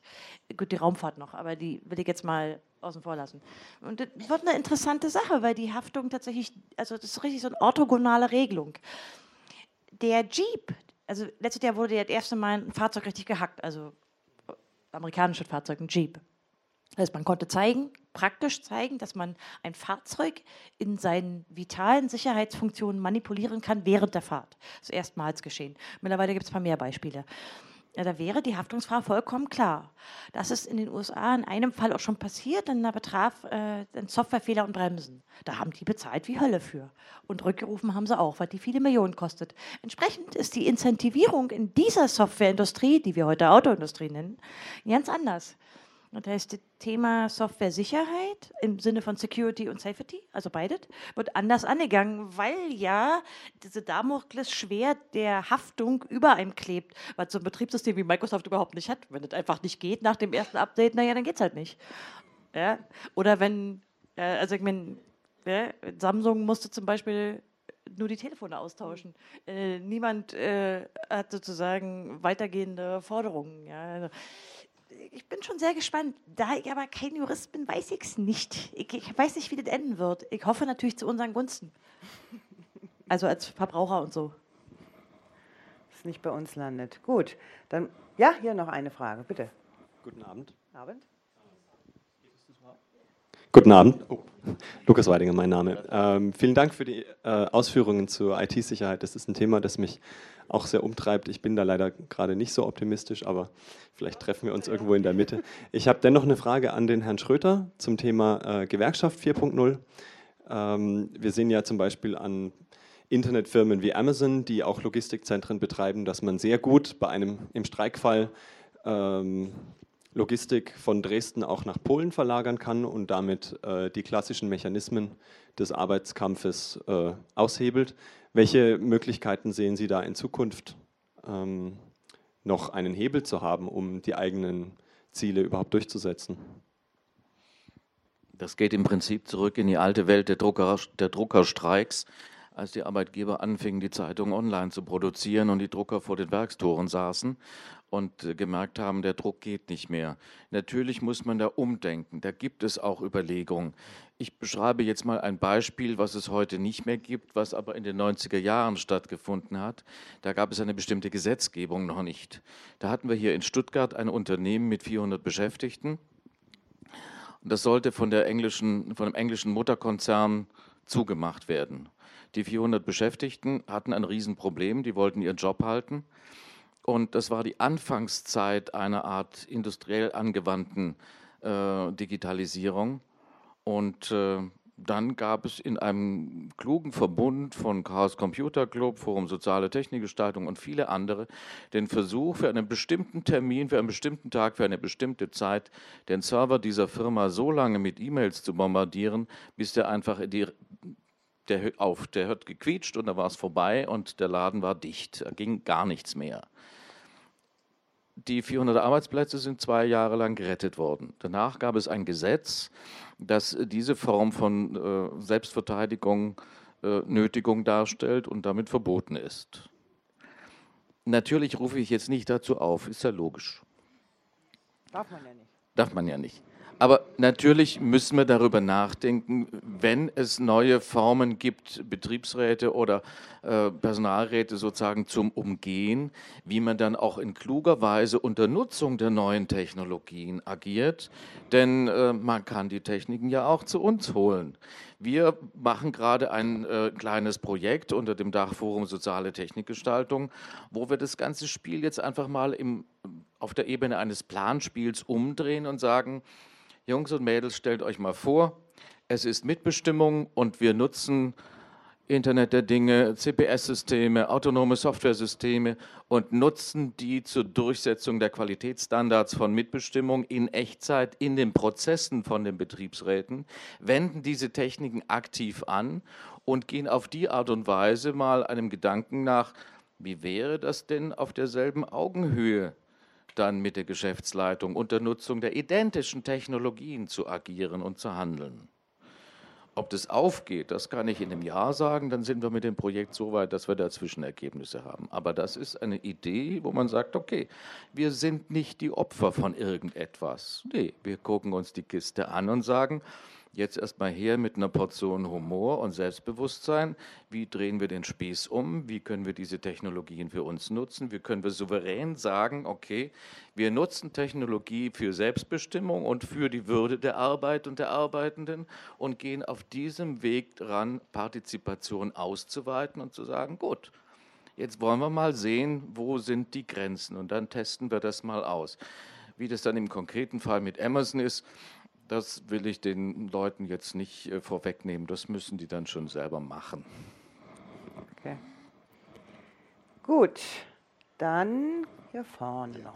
Ich hätte noch eine Frage, die Sie wahrscheinlich nicht erschöpfend beantworten können, die ich aber trotzdem stellen will. Und zwar einerseits Frage an Sie, Herr, äh, an Sie, Herr Schröder ist es Digitalisierung dann vielleicht doch eher dieses ewige Wiederkehr des Gleichen? Oder, vorher ist es angeklungen, Frau Kurz, es könnte ja auch sein, dass wir was aufgeben, was uns vielleicht gar nicht so wichtig ist, dass man also diesen Arbeitsbegriff, wie wir ihn heute haben, vielleicht an eine Position kommt, wo man den mal auch hinterfragen kann, ob der so sein muss. Also Frage wäre, stehen wir von einer Wiederholung des Gleichen und es wird halt, wir müssen aufpassen, dass es nicht schlimmer wird, bestenfalls, oder kriegen wir die Chance mit äh, diesem Arbeiten 4.0 vielleicht mal was anderes, anderes zu diskutieren, was dann nicht mehr Arbeit heißen muss? Natürlich kann man mit dieser Technik darüber nachdenken, im philosophischen Sinne Arbeit aufzuheben. Es gibt kluge Leute, die haben das dann Muße genannt was nicht identisch ist mit Faulheit, sondern einfach Dinge tun, die man gerne tun würde und nicht aus Gründen, weil man äh, ein Einkommen braucht und eine Überweisung bei der Bank. Ich könnte mir sehr gut vorstellen, dass wir mit Hilfe dieser Technologien zu einem anderen Verständnis von Arbeit kommen, auch vielleicht von einem anderen, anderen Verständnis von Arbeitszeit.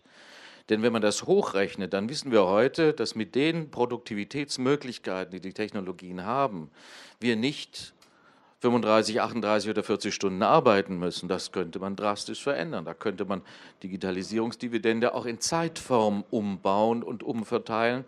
Dann hätten wir auch andere Modelle der Organisation und der Flexibilisierung von Zeit und Arbeitszeit. Und wir müssten möglicherweise zurückkehren zu einer Frage, die schon wieder mindestens 200 Jahre alt ist, die eigentlich aus dem Punkt kam, wie entsteht Selbstbewusstsein und Identität aus Arbeit. Nur die, die Diskussion, die das damals gebracht hat, war eine Identitätsstiftung aus Arbeit, wo man die Ergebnisse anfassen konnte. Entweder weil es ein Kuchen war oder weil es äh, Getreide war oder äh, ein Traktor oder eine Maschine war oder weil man Menschen gepflegt hat und das Lächeln geerntet hat. Es waren Dinge, die sinnlich fassbar sind.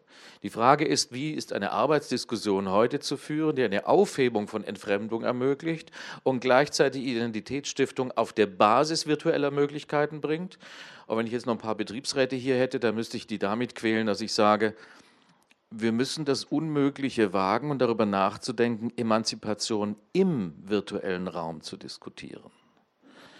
Das ist aber schon von der Wahrnehmung eine Herausforderung, aber da müssen wir ran. Zu glauben, dass wir Emanzipation und Aufhebung von Entfremdung nur jenseits virtueller Räume schaffen werden, ist mittlerweile eine Illusion. Wir müssen es auch darin machen. Das ist aber ein anderes Verständnis. Es ist eine nicht physische Identitätsstiftung, die wir da brauchen. Das heißt, wir müssen aus etwas anderes unser Selbstbewusstsein, Identität und Freude ziehen.